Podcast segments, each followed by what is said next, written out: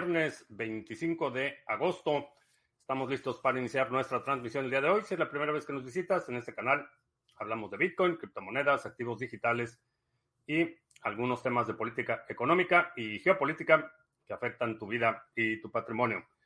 Estamos transmitiendo en vivo vía Facebook, Twitch, Twitter, Odyssey, en exclusiva para nuestros amigos de la banda Satochera.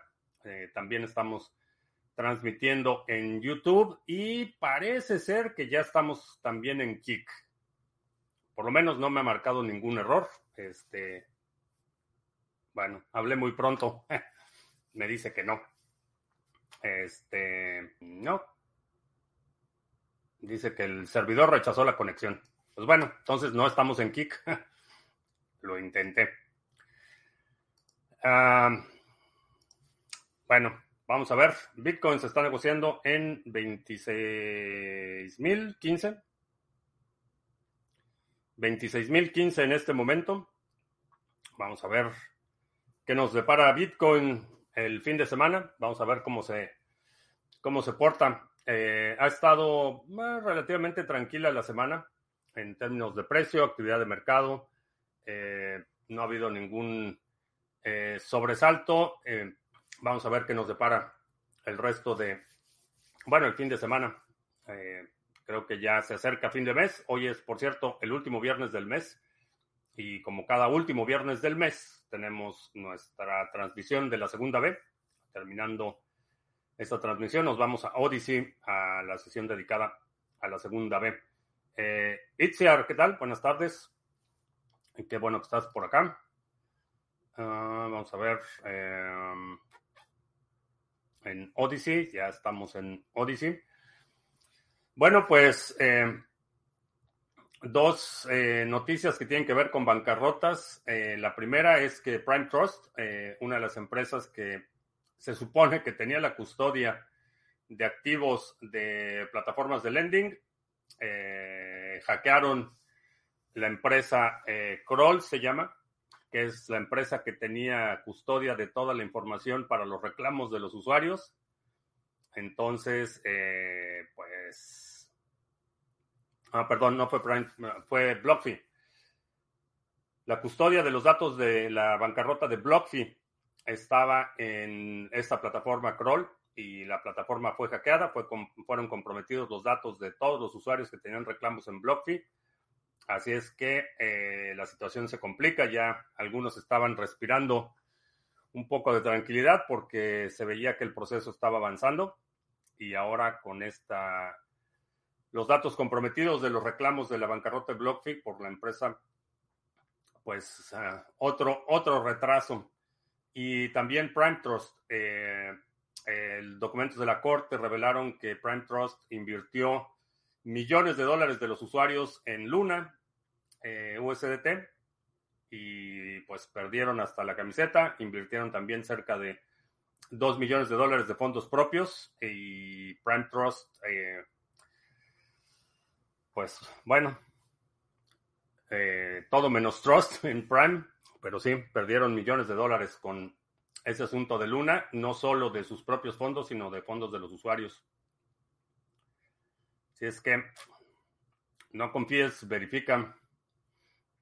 Ah, Samuel, buenas tardes. Eh, CBB, ¿qué tal? Buenas tardes. Carolina Guzmán, en Colombia, ¿qué tal? Buenas tardes. Edgar Dimoy, Excousen, ¿qué tal? Buenas. Estas presuntas compras de BlackRock no deberían hacer subir el precio de BTC. Eh, si hubieran hecho una sola compra, sí. Eh, pero parece ser que lo que han estado haciendo es aprovechando, o no me sorprendería si, si BlackRock, que tiene una capacidad de movilización enorme, una capacidad de influencia enorme, estuviera detrás de este el último ataque este, de, de, propaganda en contra de Bitcoin. No me sorprendería si hubiera sido BlackRock quien hubiera orquestado eh, ese nuevo ataque para aprovechar y comprar barato. Es una situación que hemos visto una y otra vez. Eh, los inversionistas, eh, mucha gente ve que el precio empieza a bajar, entra en pánico, eh, busca una salida rápida y esa salida rápida generalmente es alguien que está acumulando a más largo plazo. Buena parte del Bitcoin que está en carteras no se ha movido en años. Entonces, habemos quienes estamos acumulando. Me incluyo en ese grupo. No, no tengo los recursos de BlackRock ni, ni hago esos trucos, pero estamos acumulando más para el largo plazo. Entonces, estos movimientos, aunque parecen ser muy este, pronunciados, eh, es los ciclos de euforia y pánico eh, que hemos estado comentando aquí en el canal ya desde hace mucho tiempo. Entonces la gente entra en pánico y empieza a vender de forma desesperada y por cada gente que vende hay alguien que está comprando. No importa si el precio son 65 mil o son 20 mil, por cada venta hay alguien que está comprando y esa persona o esa entidad que está comprando generalmente está comprando con la, perspectiva de acumular eh, o por lo menos tener eh, poco más de timing del mercado y vender en mejores condiciones. Es el pánico el que hace que la gente... Y es muy contagioso el pánico. Lo hemos visto con el colapso de FTX, este, en el 2018, 2019, cuando China prohibía un día y luego otro día ya no prohibía y luego volvía a prohibir, prohibir y la gente entra en pánico y empieza, empieza a vender sus posiciones y esas son las oportunidades para acumular. Entonces, eh, este es un cuento que yo, yo en lo personal ya he visto muchas veces. Eh, muchos de los miembros de la comunidad también han atestiguado muchas veces y generalmente son la gente que tiene menos experiencia o gente que está recién llegada al sector por el, el ciclo anterior de la euforia, llega al sector, generalmente compran un precio alto y estos momentos de pánico venden con pérdida y eventualmente regresarán con el siguiente ciclo de euforia. Es desafortunado, pero una vez que entiendes eh, este patrón de los ciclos de euforia y pánico, estas bajadas pues no, no te afectan demasiado. Eh, si estás buscando ganancias de corto plazo, sí, sí te afectan, pero no es, no es eh, único el sector. ayer creo que se fue ayer o antier, sucedió con una empresa que cotiza en la bolsa de valores, una empresa que se llamaba Better.com, que tenía que ver con el mercado de las hipotecas, y un SPAC, que es un tipo de entidad que se forma para adquirir activos que cotizan en la bolsa. Eh, es una compra hostil, digamos, una toma hostil.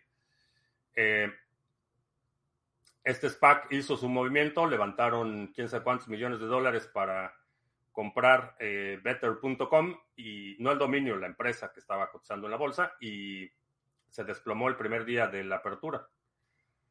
Eh, estamos viendo la situación con la acción de AMC, por ejemplo, que aparentemente hay 26 millones de acciones y 260 millones de acciones en corto, naked shorts en las acciones. Entonces, este tipo de estrategias para inducir pánico, inducir pesimismo y comprar más barato son tan viejas como el intercambio de acciones. Algunos. Eh, César, buenas tardes. El Yuyo en la carretera, ¿qué tal? ¿Qué tan factible ves en 5 o 10 años las BRICS estén al mando del barco? Eh, compitiendo duramente con Estados Unidos por el mando. Muy, veo la posibilidad muy remota, eh, por varias razones. Primero, eh, no pueden operar como bloque, como funciona, por ejemplo, la Unión Europea, que para bien o para mal, o generalmente para mal, funciona como un bloque. BRICS no tiene esa posibilidad. La simetría es enorme. Tienes a la dependiendo cómo lo midas, pero básicamente de, las 10 economías más grandes del mundo, tres o cuatro están en BRICS. Y tienes países como Etiopía o Sudáfrica, que Sudáfrica no puede ni mantener las luces prendidas y Etiopía Entonces, esa, esa simetría hace que alguien vaya a tener que subsidiar la normalización. Esto lo hizo la Unión Europea. Eh, no solo había necesidad de, todos los países que se quisieron unir a la Unión Europea, no solo tenían que cumplir con medidas estrictas en términos de política fiscal, social, etcétera, pero hubo un proceso de, en el que la Unión Europea subsidió el incremento de la calidad de vida, eh, el incremento del ingreso per cápita, eh, números que hacían que la situación no fuera tan asimétrica. Pero te digo, tienes eh, economías de, como la India o como China, que simplemente por el número de personas es incomparable con Sudáfrica. Eh, está también el otro asunto del Medio Oriente. está Irán, está Arabia Saudita, que son países que tienen una disputa por convertirse en el poder e-, hegemónico regional. Y no es casualidad que aceptaron a los dos al mismo tiempo. Eh, tiene que ver con, esta fractura regional. Eh, tanto Irán como Arabia Saudita juran y perjuran este, por las sandalias de Alá, que ellos son los que deben de determinar el, el giro. Si hubieran aceptado a uno o a otro, una vez que uno está dentro, le iba a cerrar la puerta al otro. Así es como funcionan las cosas en el Medio Oriente. Entonces, honestamente, no creo que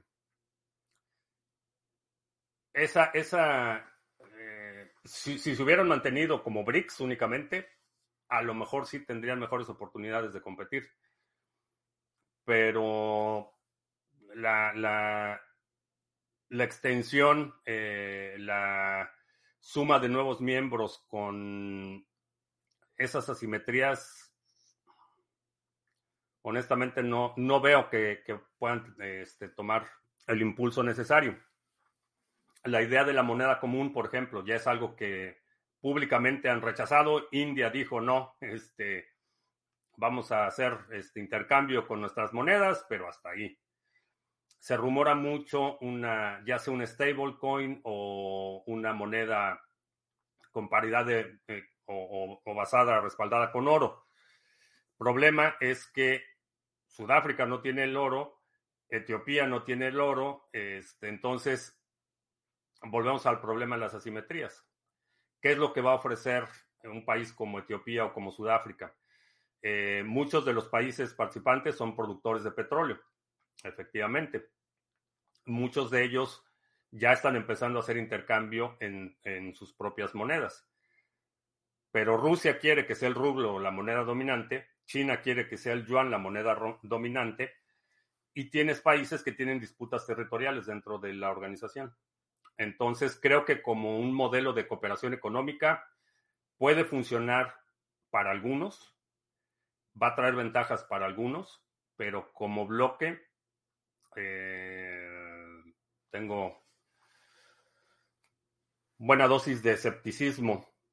Eh, pero definitivamente sí, es, útil y creo que va a beneficiar a la población de muchos países que puedan eh, establecer estos intercambios de, eh, con sus monedas locales. Está el problema de la inflación, que eso es algo que no he visto mucha discusión porque si, por ejemplo, ya le puedo comprar petróleo a Rusia y le pago en rupias, y yo tengo la máquina de imprimir rupias, pues ya no estoy absorbiendo o, ya, no, ya no tengo ese colchón de absorción de la inflación que tiene el dólar. El primer producto de exportación eh, de Estados Unidos es inflación, pero es una inflación que se absorbe a nivel global. ¿Qué va a pasar cuando eh, Sudáfrica, este, con el RAND, empieza a comprar, este, no sé, energéticos, porque no pueden mantener las luces prendidas? Que empiece a comprar gas natural de, de Rusia, por ejemplo, o que le empiece a comprar petróleo a Irán pagado en el RAND, que es la moneda de Sudáfrica. ¿Cuánto se va a tardar Sudáfrica en imprimir cantidades obscenas de RAND para comprarle petróleo a Irán? ¿Y hasta cuándo Irán va, a aceptar una moneda que la contraparte, el emisor, puede devaluar en cualquier momento. China ni se diga. Entonces, no sé, la verdad es que tengo muchas razones para no ser tan optimista de eh, el futuro como bloque eh, de BRICS. ¿Algunas veces has sentido burnout? Eh, sí, muchas veces. ¿Cómo lidiar con él? Pues necesitas un break y generalmente si ese break no te lo tomas, este, tu cuerpo te lo exige, te enfermas. José, en Costa Rica, ¿a partir de cuándo se ven reflejadas las ganancias en el pool de Sargachet? Eh, si me pudieras especificar en qué pool, porque tenemos muchos pools, cada pool tiene, eh, o cada protocolo tiene sus propias duraciones. Por ejemplo, el Epoch en Harmony dura 19 horas. Los Epochs en NIM duran, cada, duran una hora. los Epochs en Cardano duran cinco días. Entonces, cada, cada pool tiene sus propias particularidades. Eh, puedes checar en la página de sargachet.cloud, en las preguntas frecuentes, ahí están generalmente listados eh, la duración de los epochs y cuándo empiezas a recibir recompensas a partir de la fecha que delegaste. Eh, puedes checarlo en la página de Sargachet. Arcad en Monterrey, ¿qué tal? BlackRock puede pensar en comprar BTC para sostener posiciones a largo plazo. Bueno, está la solicitud de hacer el, ETF en, de Bitcoin en spot, lo que quiere decir que necesitan tener el Bitcoin en spot para poderlo hacer. Y como mencionaba ayer, el hecho de que eh, todo ese Bitcoin se esté acumulando en una sola dirección me hace pensar que eh, es BlackRock porque ese sería uno de los requerimientos. Eh, tiene que ser verificable, auditable la dirección donde está almacenado el Bitcoin que está soportando el ETF. Ah, el Luis en Chilezuela nos está viendo en Odyssey, ¿qué tal? Ayer cocinábamos tortillas de harina, ah, nos acordamos de ti. Ah, tengo que hacer las tortillas de harina, no, no las he hecho. He estado súper ocupado, pero espero que este fin de semana pueda hacer unas tortillas de harina. Estoy impresionado qué tan caros están los boletos de avión al DF. Ah, no tengo idea. Este, yo la, bueno, en, que fue en julio, que fui a La Paz, eh, me salió mucho más barato volar a Los Cabos y de ahí a La Paz que volar directo a La Paz. Directo a La Paz me salía, me salía casi el doble. Pero tú que estás más al norte, a lo mejor te conviene cruzarte ya San Diego. Acá la información del hotel. Está en la página. Eh, lo único que parece ser que en el sistema no han activado el código de la tarifa especial para los participantes.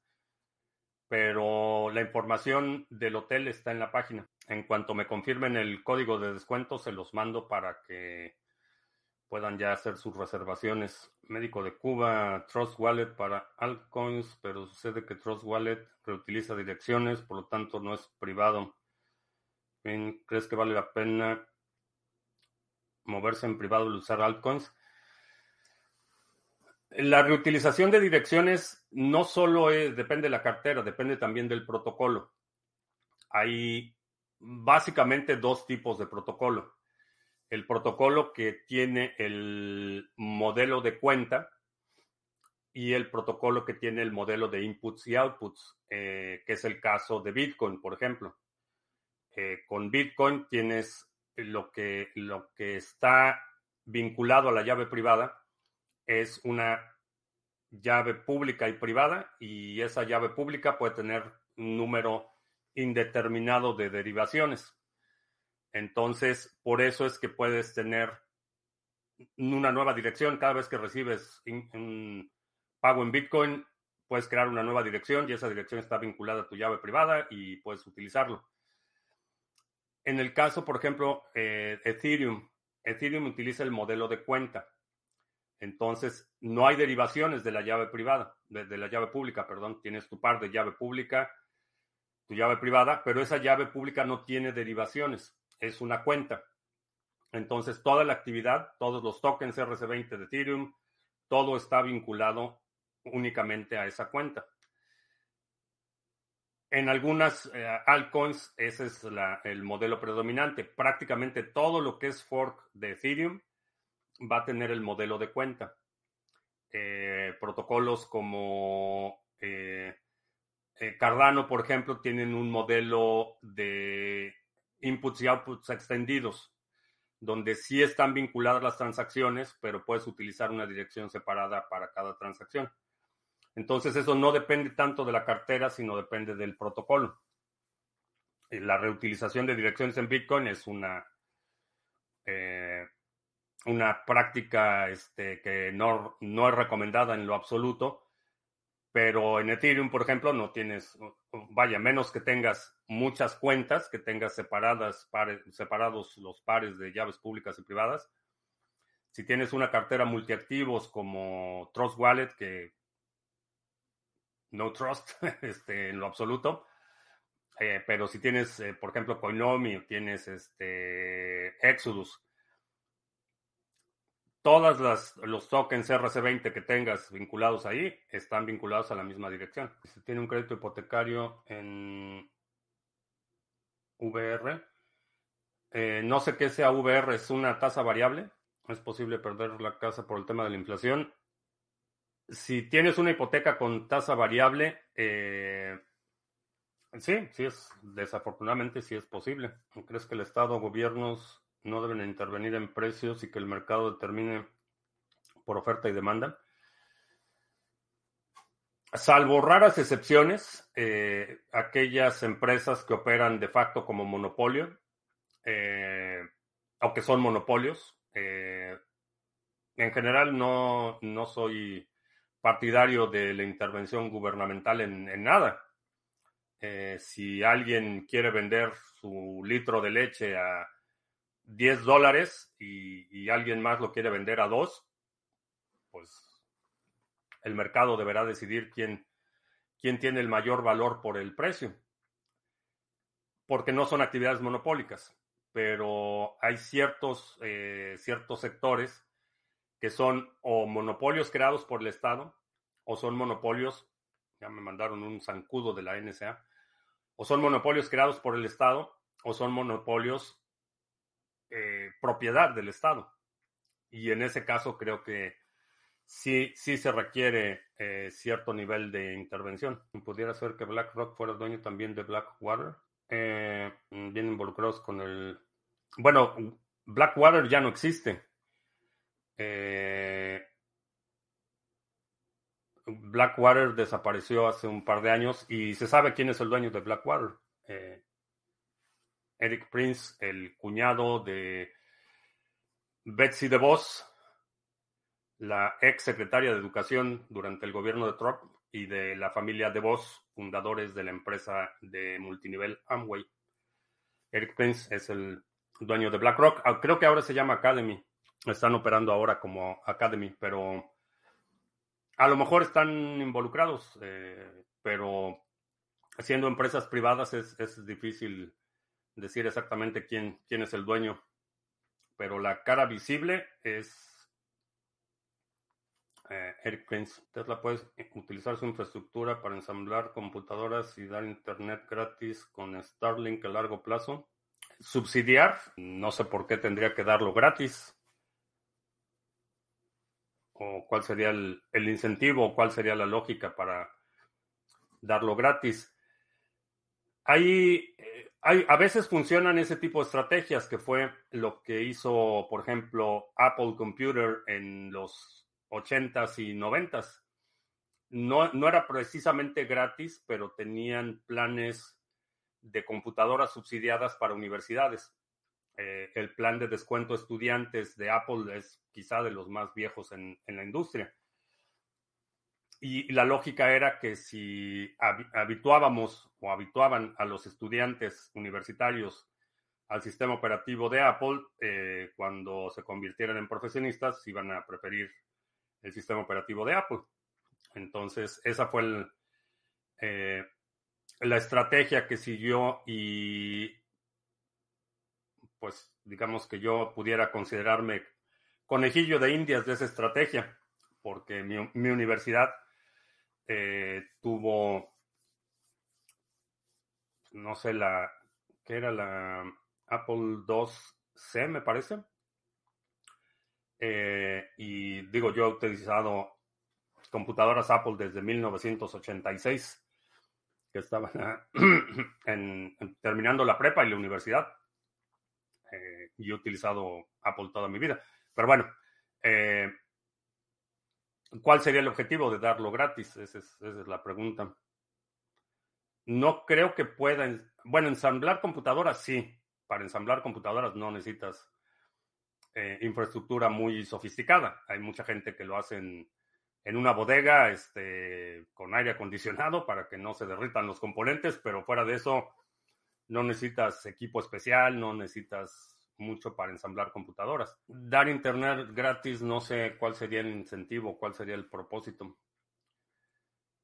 Si es una tasa variable. Desafortunadamente sí, si tienes tasa variable, eh, Em, diría enfócate en construir una reserva o fuentes de ingresos adicionales para que puedas tener un, un margen de operación. Leonel en Suiza, saludos. Por cierto, si no te has suscrito al canal de Bitcoin Prog de Leonel en YouTube, eh, chécalo.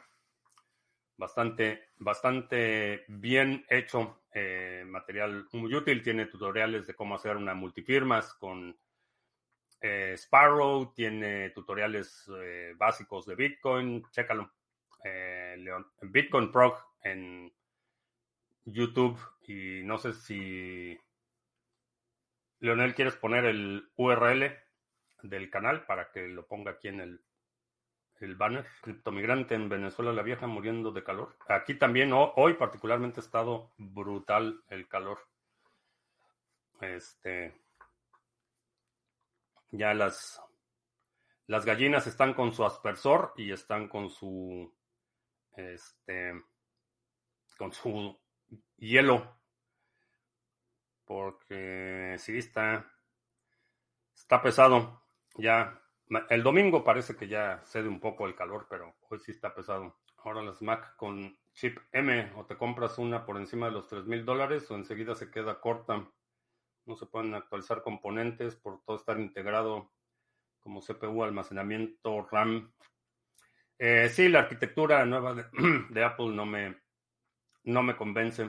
Si alguien tiene Fiat en bonos de Estados Unidos y la inflación supera el 5%, los poseedores de esos bonos estarían perdiendo capacidad de compra.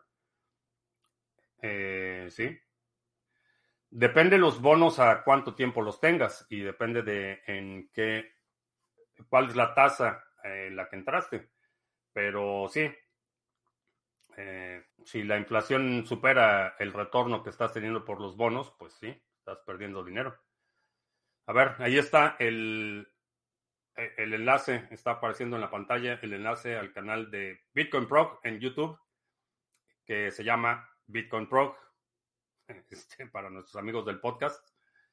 Eh, chécalo y suscríbete al canal de Leonel. Una hipoteca de tasa variable, un ejemplo de 4%, pudiera subir de golpe a 10% o a 30% y fuera legal o hay un punto de aumento de interés. Depende de dónde estés. Hay, hay países donde sí, las tasas de créditos eh, de repente se disparan y se duplican o se triplican en un periodo de tiempo muy corto. Depende de dónde estés. Este, si tu moneda está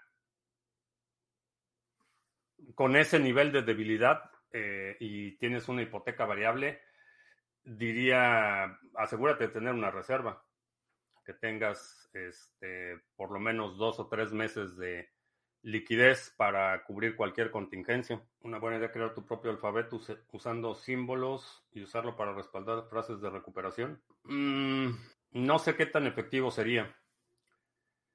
Eh, no lo haría, francamente, porque si tienes un problema de memoria o algo sucede y estás utilizando un alfabeto no estándar, eh, en, algún, en algún lugar tienes que guardar la llave de ese alfabeto no estándar. Entonces, eh, no sé, creo que simplemente guardar tus llaves de recuperación en un lugar seguro eh, va a ser una mejor idea. Un usuario de Mac desde 1984, desde la primera Mac.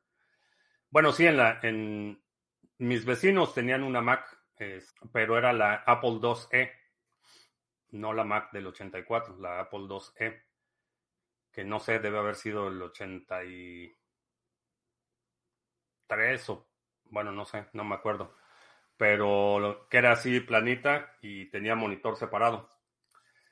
La, sí, la 2E, o sea, algunas décadas. Debieron elegir entre tener Fiat en el SP500 o bonos del tesoro, ¿cuál escogerías? Si tu objetivo es eh, incrementar tu patrimonio, el SP500. Si tu objetivo sería proteger tu patrimonio, eh, los bonos del tesoro. O si tu objetivo es mover tu, patrimonio, los bonos del tesoro son como dinero en efectivo. Ah, Paco Gómez en Huelva, ¿qué tal? 1982 salió la 2E. Pues desde entonces, desde entonces uso Apple. Bueno, vamos a hacer anuncios rápidamente. Quedan lugares todavía para el evento que vamos a tener en vivo en México este 23 de septiembre en la ciudad de Querétaro. Vamos a tener una sesión el sábado de 11 de la mañana a 2 de la tarde, un break y la segunda parte de la sesión de 4 a 6 de la tarde, 6.30. Vamos a hablar de DeFi Cardano, administración de portafolios y metodología de análisis de criptoactivos. Eh, vas a, puedes participar en vivo y a todo color, acompañarme este 23 de septiembre en la ciudad de Querétaro. El cupo está limitado, eh, se está llenando. Reserva tu lugar lo antes posible si quieres acompañarme. Ahí está la información del hotel sede, que es el Fiesta Inn Querétaro. Eh, están los números, que son los mismos números de la página. No sé si están utilizando un servicio externo para las reservaciones, pero esos son los números que están en la página. Y eh, pues ya, se acerca rápida, rápidamente la fecha para que nos veamos ahí en Querétaro. Y también eh, visita la página sargachet.cloud, donde está información sobre los pools que operamos, los mixers, nodos mixers de NIM, el pool de Cardano, Waves, Harmony, Band y el pool de Ontology. También checa la sección del OTC Trading Desk porque hay mucha oferta, mucha actividad eh, en el OTC Trading Desk. Puedes hacer compra-venta de criptos peer-to-peer sin intermediarios, sin KYC.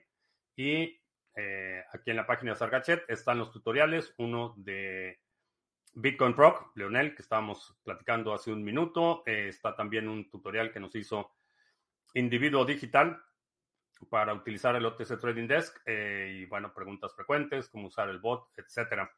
Eh, chécalo, OTC Trading Desk de Sarga, eh, mucha actividad, hay ofertas en, en, pesos, en dólares, en euros, este, muchos activos. Eh, chécalo, publicó mi pregunta. Ah, sobre, sobre el alfabeto, sí, sí vi la pregunta médico de Cuba. ¿Cuántos lugares quedan para el evento? Máximo seremos 25. No, 50 es el, el reservé para el salón para 50 personas. Este va a haber algunos participantes locales. Este, no sé, no he hecho el corte de cuántos quedan, pero el límite en la página es de 50, entonces cuando llegue a 50, pues ya no te va a dejar registrarte. En una economía sin Estado, ¿cómo se lidiaría con los monopolios?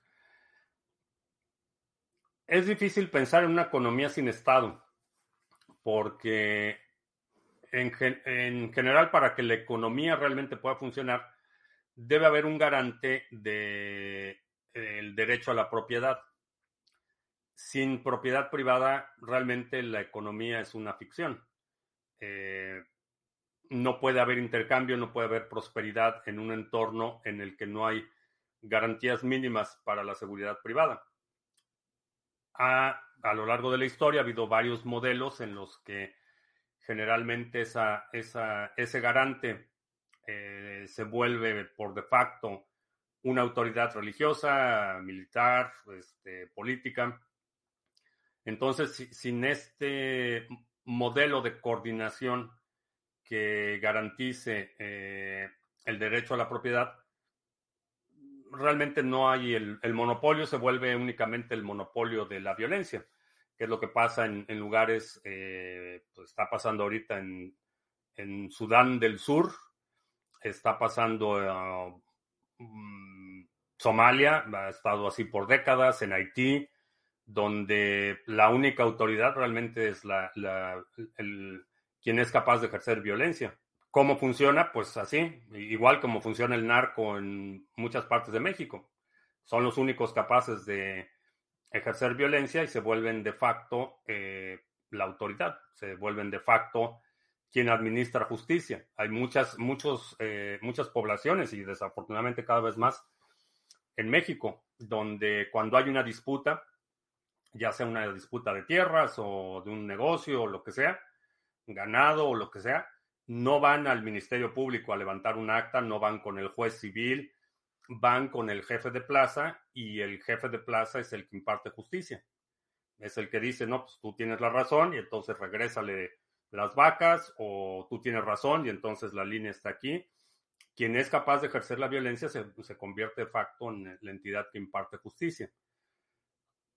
Es el, la definición moderna de un Estado fallido es precisamente eso, cuando el Estado formal es incapaz de proveer eh, eh, el, básicamente el impartición de justicia y seguridad para la actividad económica.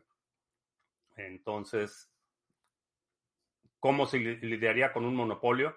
Es, eh, no lo puedes evitar porque el monopolio de facto se convierte en quien es capaz de ejercer violencia. Es mejor un Estado extra delgado y limitado. Sí, yo creo que las funciones del Estado eh, deben ser las mínimas indispensables, no, no, lo, no lo más que se pueda, que es el, camino de muchos estados. Eh, estaba leyendo una declaración que hizo el hermano del, creo que es el secretario de Economía o, su equivalente en España, donde el, hermano que es sindicalista dijo que pues si una empresa no podía pagar 950 euros al mes en impuestos, pues que la empresa no debería existir.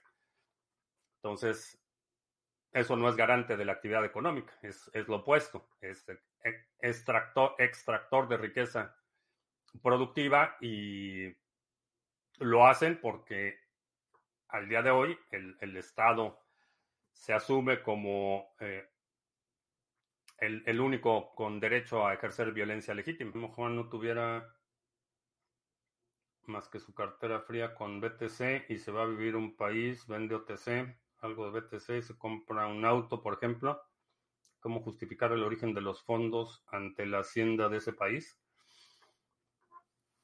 Depende muchísimo del país de origen y del país destino. En general, si tú compras un coche usado aquí, no tienes que dar muchas justificaciones. Ahora, si vas a una agencia de vehículos deportivos de superlujo y pagas este, con billetes de 20 dólares, mucha gente va a hacer preguntas. Pero si vas y te compras un Hondita de 20 mil dólares, nadie, nadie va a hacer preguntas. Pero depende mucho de cuál sea el país de origen y cuál sea el país de destino. Pero en general, una, una permuta privada cambias, en lugar de vender Bitcoin en OTC, cambias tu Bitcoin por un vehiculito y el Estado no interviene. La vía más fácil es la permuta, es la que tiene menos fricción. Al país destino vas y publicas una oferta que compras vehículo con X características o vas a los anuncios clasificados, ofreces al vehículo que cumpla con tus eh, necesidades, les ofreces pagarles en Bitcoin si no te aceptan el pago en Bitcoin, entonces puedes vender tu Bitcoin OTC y pagarles en la moneda local. No es tan complicado. Busca, busca la vía de menor fricción. Hora de la siesta, el avance de RGB. No, no he checado los avances de RGB. Estuve investigando el tema del VIP 300, que me pareció interesante porque sustituye la necesidad de la firma para aprobar una transacción y lo reemplaza con la posibilidad de firmar una transacción con una secuencia de hashes de bloques en el futuro. Entonces me pareció interesante como una, un modelo de time lock en el que ya no hay firma necesaria para la transacción en el futuro. Eh, es, es la, la, la, secuencia de hashes de los bloques lo que determina la transacción.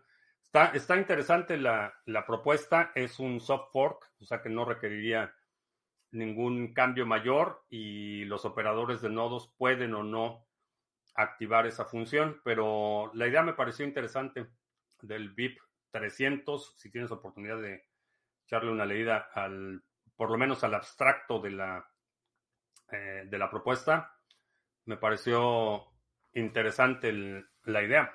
Como exploración, no sé, creo que los time locks eh, tienen un enorme potencial, eh, se están utilizando activamente en la red de Lightning Network, pero se me ocurrieron un par de casos de uso donde algo así podría, podría ser útil. Podría vender mi coche por BTC en el peer-to-peer de Criptomonedas TV. Eh, no me acuerdo si está activada. Sí, sí, de hecho lo puedes poner ahí. Este, digo, no vas a poder poner todas las características, no es un anuncio clasificado donde puedas poner todas las características y fotografías, pero en la forma de pago hay un campo donde puedes poner este, datos uh, arbitrarios y ahí le puedes poner compro BTC, pago con auto Honda 2021. ¿Cómo se usan los time loops, time loops en la red de Lightning Network? No, los timestamp, eh, time locks. No, no loops, locks, que son candados de tiempo. Se utilizan en la red de Lightning Network en la apertura y cierre de canales. Cuando abres un canal, tú puedes determinar que ese canal va a estar abierto eh, X número de bloques. Y en X número de bloques ese canal se cierra y se registra ya el estado final. Se utilizan bueno, Edgar, no sé dónde está Edgar, pero si alguien quiere comprar un, un coche con Bitcoin, Edgar, vamos a ver en Odyssey, ah, que ayer, ayer se me fue casi toda la transmisión. No chequé las, las preguntas en Odyssey y ya por ahí vino Jack in the Box a reclamarme que no había visto las preguntas, pero no veo preguntas en Odyssey. Si tienes alguna pregunta, aprovecha porque hoy sí vamos a terminar la transmisión en punto porque tenemos la transmisión de la segunda B. Eh, terminando esta transmisión, nos vamos a, Odyssey para la transmisión mensual de la segunda B, que es una transmisión dedicada a discutir el tema del uso de la violencia. Hoy voy a hablar de algunas lecciones de los incendios en Maui, eh, que creo que son buen, buena oportunidad para aprender este, una situación relevante con el tema de la seguridad personal y la preservación de la vida. Ah, ¿Cuál es el enlace de Odyssey? Es, eh, puedes buscar en Odyssey Criptomonedas TV. Ahí te aparece el canal y en cuanto en la página principal del canal te aparece cuando estoy transmitiendo en vivo eh, algo sobre lo que contiene el, nuevo libro de los drones. No, de hecho, el, nuevo libro de los drones no lo he empezado. Estoy terminando todavía el del Billion de filosofía hermética y ya me llegó. Bueno, ya se me están, ya se me están apilando los libros. Este, la dueña de mis quincenas me regaló este. Este está chiquito, pero ya se me están apilando. Tengo el, el nombre de la rosa, que ya lo había leído, pero no quiero volver a leer. El de los drones, el del Kybillion y, bueno, más los que se acumulen. Entonces, tengo, tengo mucho que leer. Ah, eh, Edgar, que está en Valencia, España. Fiat León, ranchero, seis añitos, con tan solo 50 mil kilómetros. Ahí está. Si alguien quiere comprar un Fiat León en Valencia o en alguna zona aledaña, Ahí está, Edgar. ¿Uso Kindle para leer? Eh, no. Bueno, eh, todo lo que es, eh, digamos que trabajo, entre comillas, porque no lo considero trabajo, pero hay... Trato de evitar leer en pantalla, este, sobre todo este tipo de temas, este, lo que consideraría un poco más lectura lúdica. Este, prefiero papel. Y además eh, hay muchos libros por la, la B de biblioteca que quiero tener copias físicas eh, porque bueno pues el lenguaje está cambiando eh, el significado de las cosas este se puede borrar de un plumazo.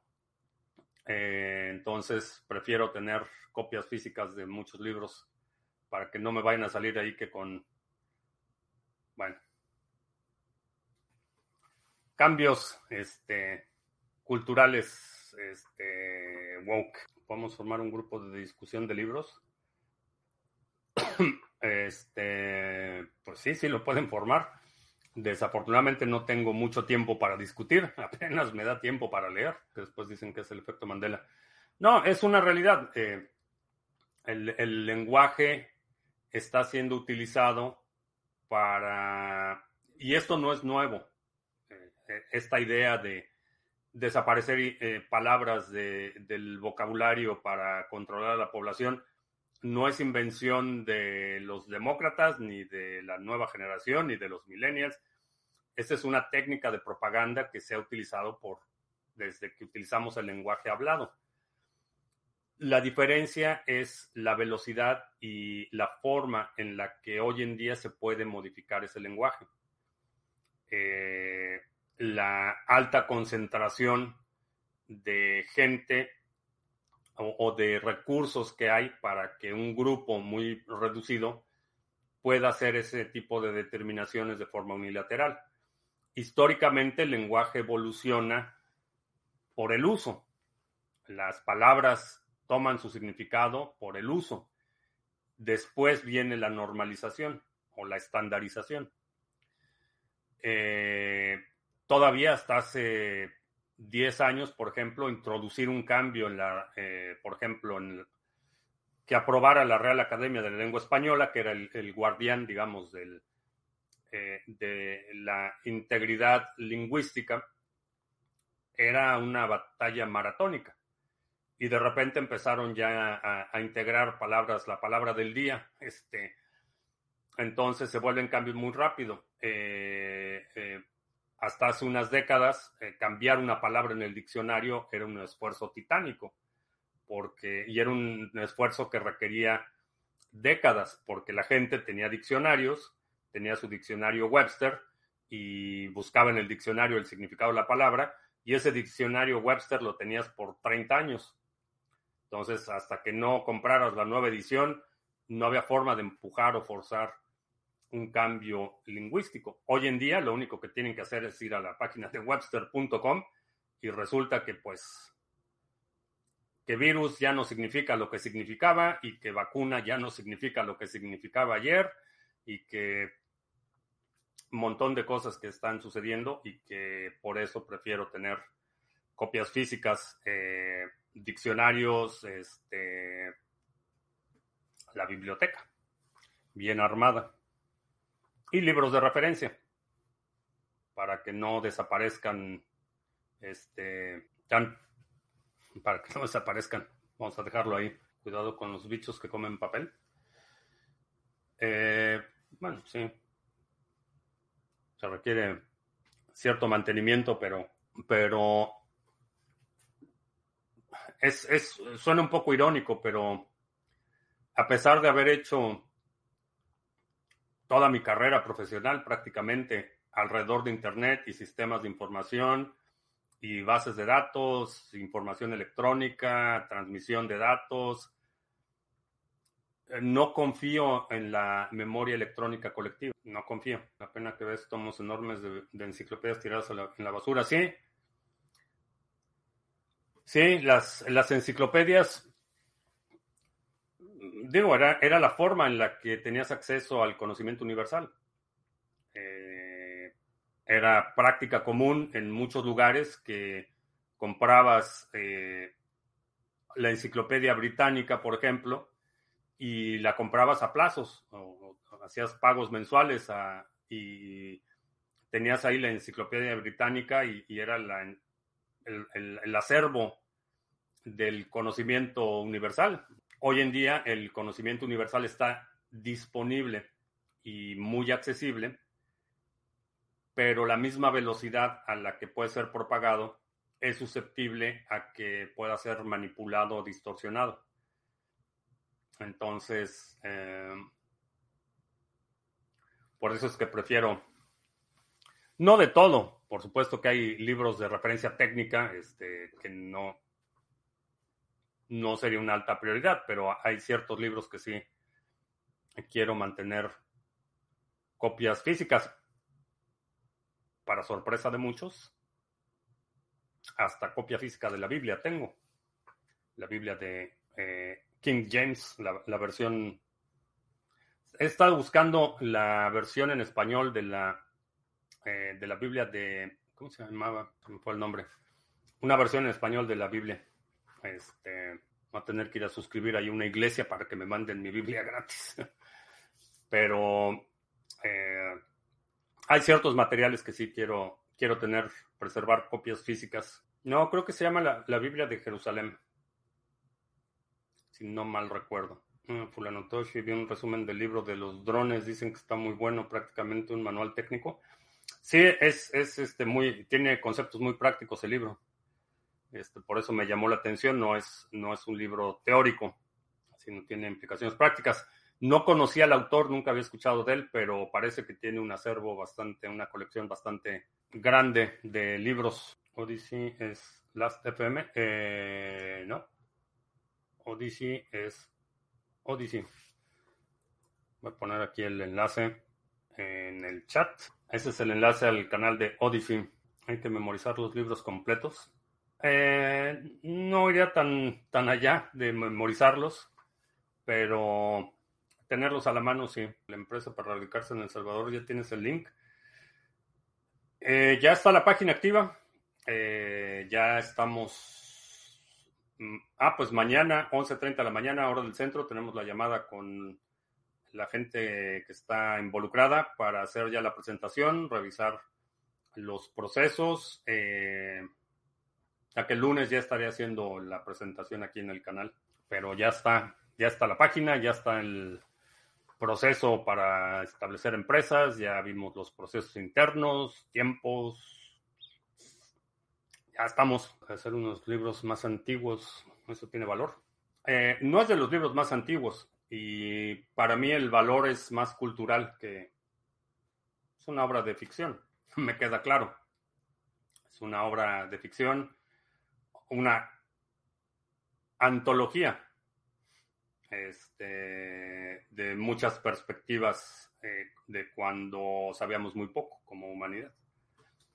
Eh, pero tiene digo, tiene una, ha tenido una influencia cultural innegable.